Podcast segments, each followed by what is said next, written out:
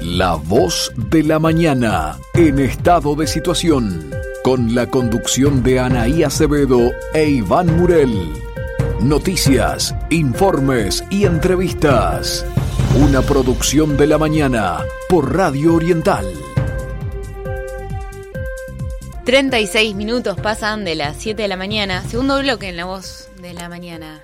Iván, hoy aquí desde estudios. Sí, acá, este, la verdad, disfrutando mucho del programa de hoy. Y ya tenemos la, segunda entrevista de la mañana.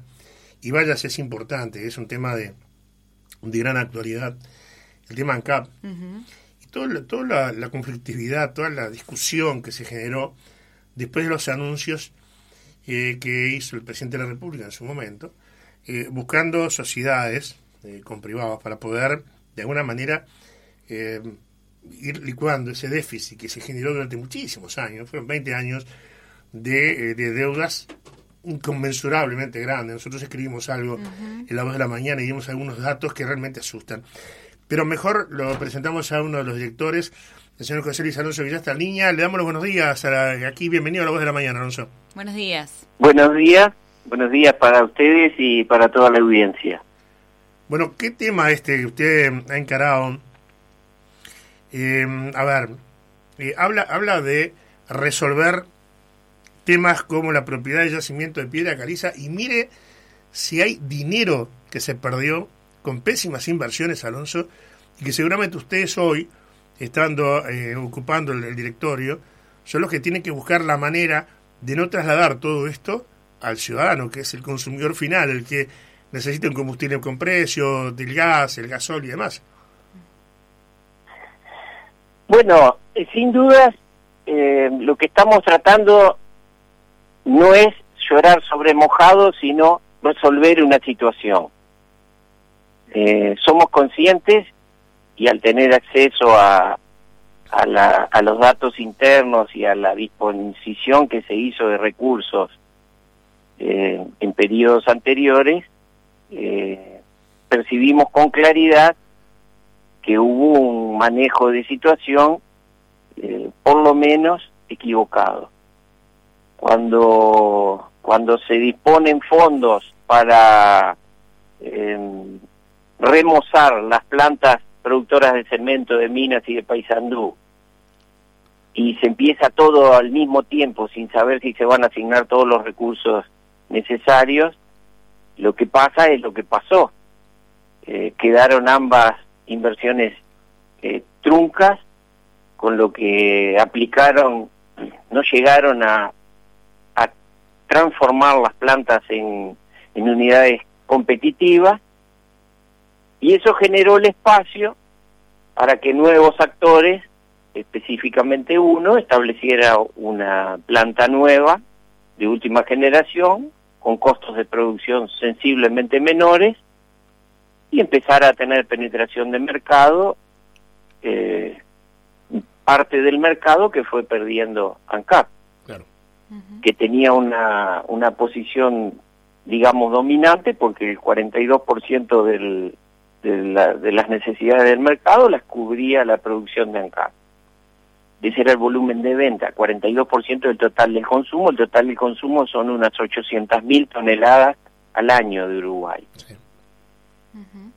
Ahora, eh, Alonso, mire, yo hice una, una investigación, me, mire de atrás hacia adelante, y cuando usted hablaba de inversión para remozar, para reactivar las plantas, yo recuerdo que en un momento ANCAP había votado una inversión de 118 millones de dólares para atacar justamente todo esto, en momentos donde había contratos firmados, estaba el tema de Candioti y demás, y esos 118 millones de dólares se transformaron en 481, que fueron una pérdida. Que inclusive se formó una comisión investigadora para tratar ese tema, y el presidente de la comisión, el ex senador Otegui, decía que bueno, que era una inversión que se recuperaba a 14, 15 años. ¿Han tomado cuenta ustedes los números, de la realidad de todo lo que se perdió en malas inversiones y dinero que hoy seguramente podría permitirle a ANCAP funcionar de manera mucho más holgada y, como dice el presidente de la República, siempre con espalda para poder soportar las variables de precio del, crudo a nivel mundial? Bueno, yo voy a hacer una precisión, si me permite, Este, y no es en contra de lo que usted expresa, es en contra de lo que normalmente se, se dice, que hubo una inversión. Yo discrepo con eso, hubo gasto. Ahí está, perfecto. Hubo gasto mal asignado. Inversiones cuando uno destina una cifra de capital con la expectativa de tener una amortización o un recupero del mismo, con la expectativa de mejorar condiciones de competitivas, con la expectativa de abatir los costos y con la expectativa para una empresa estatal de incidir en la baja del precio de referencia, que es el precio de venta. Todos sabemos que la utilidad o el margen de utilidad es lo que queda entre el costo y el precio de venta.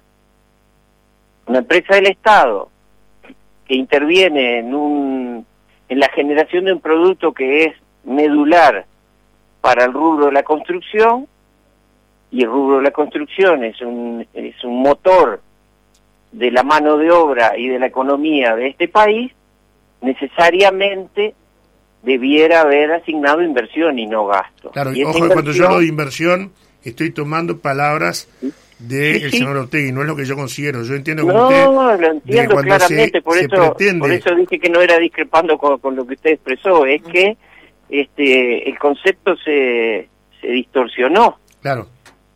Se gastó, no se invirtió. Y eso es lo que ha generado que, que hoy nos encontremos con una situación donde hay una pérdida que ha variado a esta altura ya histórica, que va entre 12 y 18 millones de dólares al año de pérdida.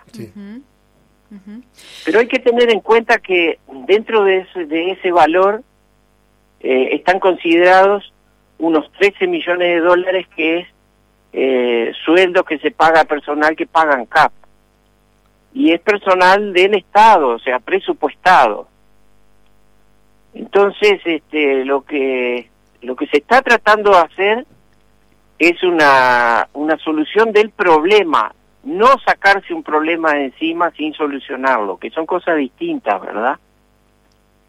Claro. En esta, eh, Alonso, en esta solución del problema es la asociación con un privado.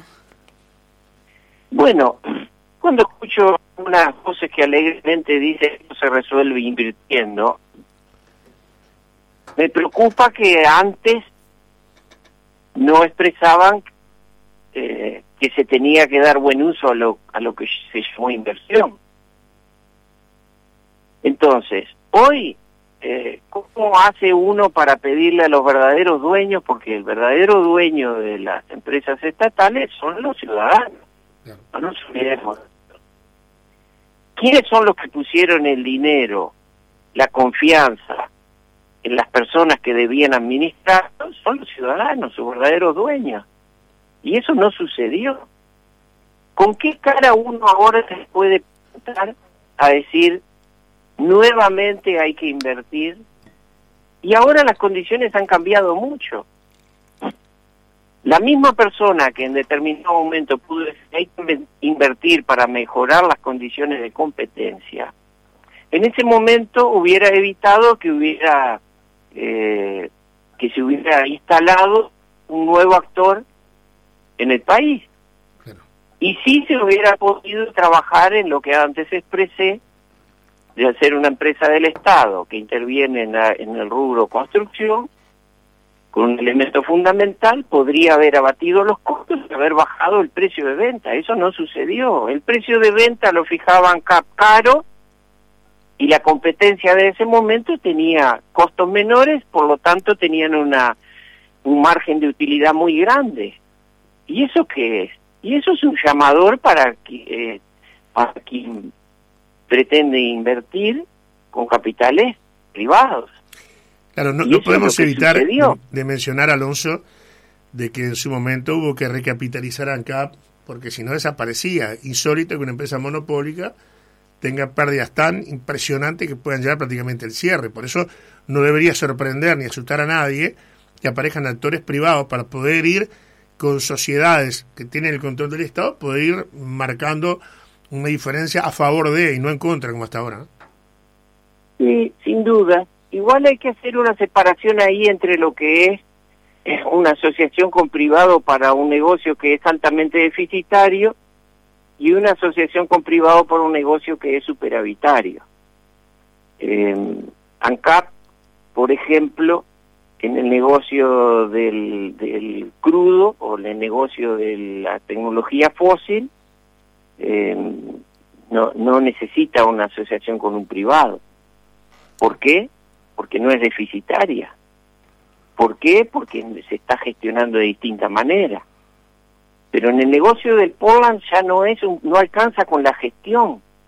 ¿Por qué? Porque las instalaciones son obsoletas, porque el costo del personal asociado es alto, porque el mercado tiene un límite de consumo y, ha tenido una parte de penetración eh, los la competencia que tiene costos de producción menor.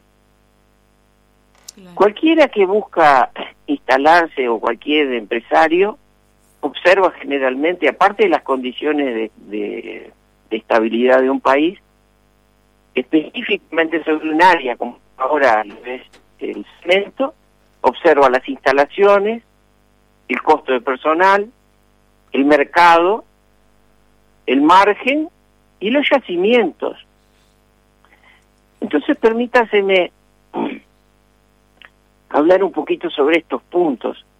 Sobre instalaciones que son vetustas y con altos costos de producción, no vienen. Sobre el personal, tampoco. Por el mercado, bueno, en parte vienen por el mercado, por el margen y sobre todo por los yacimientos. Mm. Ahora, mire, y le, quería hacer una consulta, porque los negocios de ANCAP, en lo que tiene que ver con, con Cal y demás, ya fueron una pérdida desde el inicio, cuando se firmaron los contratos, porque se asumieron responsabilidades por un tonelaje que no se pudo cumplir. Y los registros de la empresa hablan de multas millonarias en dólares que se tuvieron que pagar. Pero también hubieron otras irregularidades que se detectaron en aquella época, manejos irresponsables, desde mi punto de vista, de los dineros del Estado, cuando se contrataron empresas como Pleno Verde, que era la que tenía que llevar la carga a Brasil, que se le pagaron 16 millones de dólares a una empresa que no era uruguaya, que no tenía registro en el ministerio. O sea, son muchas cosas que si empezamos a hacer la cuenta nos da una cantidad multimillonaria de dinero que fue faltando y que evidentemente conspiró contra el desarrollo de la empresa. Sí, totalmente de acuerdo con lo que usted expresa y, tiene muy clara la situación. Por las dudas que no la tenga tan clara parte de la audiencia, eh, permítaseme expresar que específicamente en el tema de la cal, la calera que está en 33, eh, en esta gestión, por ejemplo, los fletes se abatieron en más del 50%. Totalmente, sí, correcto. Quiere decir que había un sobrecosto importante. Eh, el costo de extracción de la caliza se abatió en un 32%, casi un tercio menos. Quiere decir que había un sobrecosto importante. Entonces, eh, cuando vemos una inversión de 150 millones de dólares para un solo potencial cliente, cuando vemos los sobrecostos que, que se cubrían, cuando vemos que no hubo una, una, una generación de un modelo de negocio donde se hubiera estudiado la fragilidad de tener la dependencia total a un solo cliente y en otro país, con las dificultades que ello conlleva. ¿Algún inversor privado hubiera hecho esa inversión? No. Seguramente. ¿Y el Estado? ¿Por qué la hizo? es plata de todos. Esa es una mala inversión, pero dije que no iba a llorar sobre mojado, sino a hablar sobre soluciones, ¿verdad? Y hay soluciones. ¿Por qué? Porque del, del material que se extrae, de la caliza que se extrae, por ejemplo, se convierte a cal viva, que es lo que finalmente se exporta, un 55%. El 45% queda como material inerte que no se utiliza para hacer cal viva, pero que es requerido para otros usos. Y eso puede potenciar un valor agregado y, diluir los costos de extracción. O sea, todas estas cosas que si se hacen mal dan pérdida y se hacen bien y si se hacen bien dan ganancia. ¿Por qué algún privado puede intentar y de hecho varios han expresado decisión de intervenir en la asociación? Ya veremos si eso cristaliza y, de parte de quién cristaliza, si es que así finalmente sucede ¿Alguien cree que vienen a perder plata? No. Vienen a lo que cualquier inversión o cualquier modelo de negocio conlleva. Es tener margen de utilidad, es tener retorno de la inversión. Ahora, Alonso, el sindicato dice, inclusive llevando al tema del famoso horno, por ejemplo, que se descubrió y que salía una fortuna eh, armarlo y activarlo, eh, habla de que estamos, eh, caminamos arriba de un potencial de, no sé, 12 mil y pico de toneladas para explotar. O sea, e, evidentemente el privado debe hacer un estudio previo de factibilidad y en base a lo que le da el estudio es que hace la inversión. Digo, ANCAP, ¿no está en condiciones de hacerla por sí? ¿Necesita asociarse con privados? A ver, vamos a cuantificar las cosas, ¿verdad?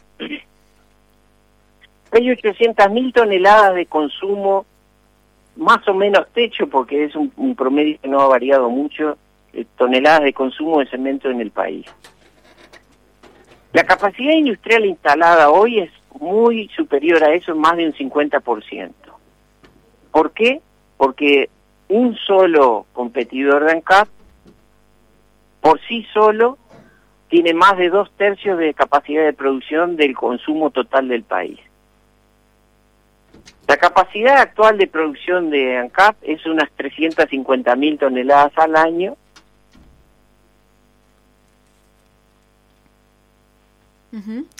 Alonso, ¿en qué está el proceso de asociación actualmente? ¿En qué, en qué fase se encuentra?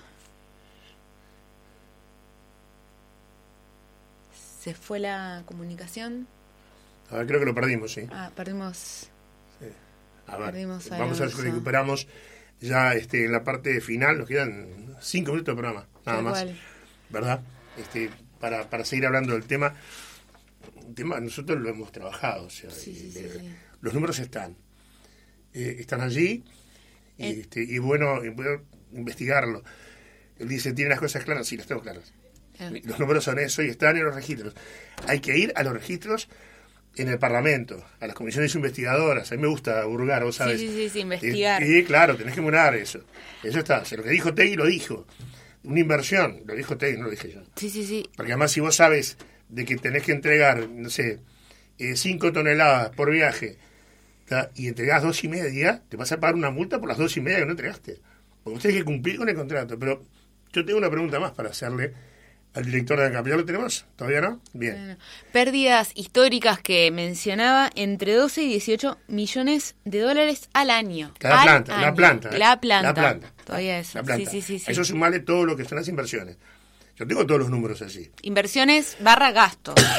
claro, porque, o sea, se anuncia como inversión, pero en realidad es un claro. Porque una inversión es cuando uno recoge algo este, de eso, ¿no? Agarrar un bolsillo un pantalón que tenga una rotura, un agujero, y, decir voy a guardar la plata en el bolsillo, seguramente cuando empiece a caminar la vas a perder. Mm. Pues dice, dice dinero en saco roto, ¿no? Bueno, está, bien, es eso, es eso. Y es lo que se hizo, y es lo que pasó. Es lo que ocurrió, lamentablemente, lamentablemente fue lo que pasó. Este, acá hubieron algunas cosas que eh, deberían haber quedado mucho más claras, que lamentablemente no quedaron. Eso no es responsabilidad de, Alonso, claramente. Y era lo que yo le, le iba a preguntar, ¿cómo como un negocio que daba pérdida cuando asumió. Ahora está, ya lo tenemos el niño. Alonso se nos cortó y tenemos nada de programa, tenemos que ir cerrando. Le quiero hacer la última pregunta si le parece bien. Sí, claro. ¿Cómo un negocio que daba pérdida, por una razón simple y sencilla, porque en algún momento lo que estaba firmado, el compromiso firmado, ¿verdad? Contrato mediante, no se podía cumplir cuando se realizó la licitación, Uruguay la pierde la licitación, recurre al fallo y la termina ganando. O sea, hoy volvemos a tener el mismo negocio con el mismo cliente único que usted mencionaba. Hasta ahí estamos de acuerdo. Hasta ahí estamos de acuerdo, sí. Ahora, ¿qué pasa a futuro con eso? ¿Cómo lo incorporamos al privado para que sea el privado el que le saque el mejor provecho a este negocio? Bueno, ahí justamente eh, está el centro de la cuestión. Eh, la asociación no es solo la planta de para la planta de 33, ni es solo para la de Minas, ni solo para la de Paysandú. Por eso cuando se dice un asociado para el cemento, no, es un asociado para el modelo de negocio de la, de la piedra caliza en Uruguay. Perfecto. Y ahí tiene varias aristas eso. Está la planta de Minas, está la planta de Paysandú, está la planta de Manga y está la planta de 33. La de 33 es solo cal, con un 45% de material que no se utiliza como cal viva, pero que tuvo un costo de extracción y que hay que darle otro uso como mejoramiento de suelos, por ejemplo. Siempre hay posibilidades de, de optimizar un negocio que no se explota las mejores condiciones.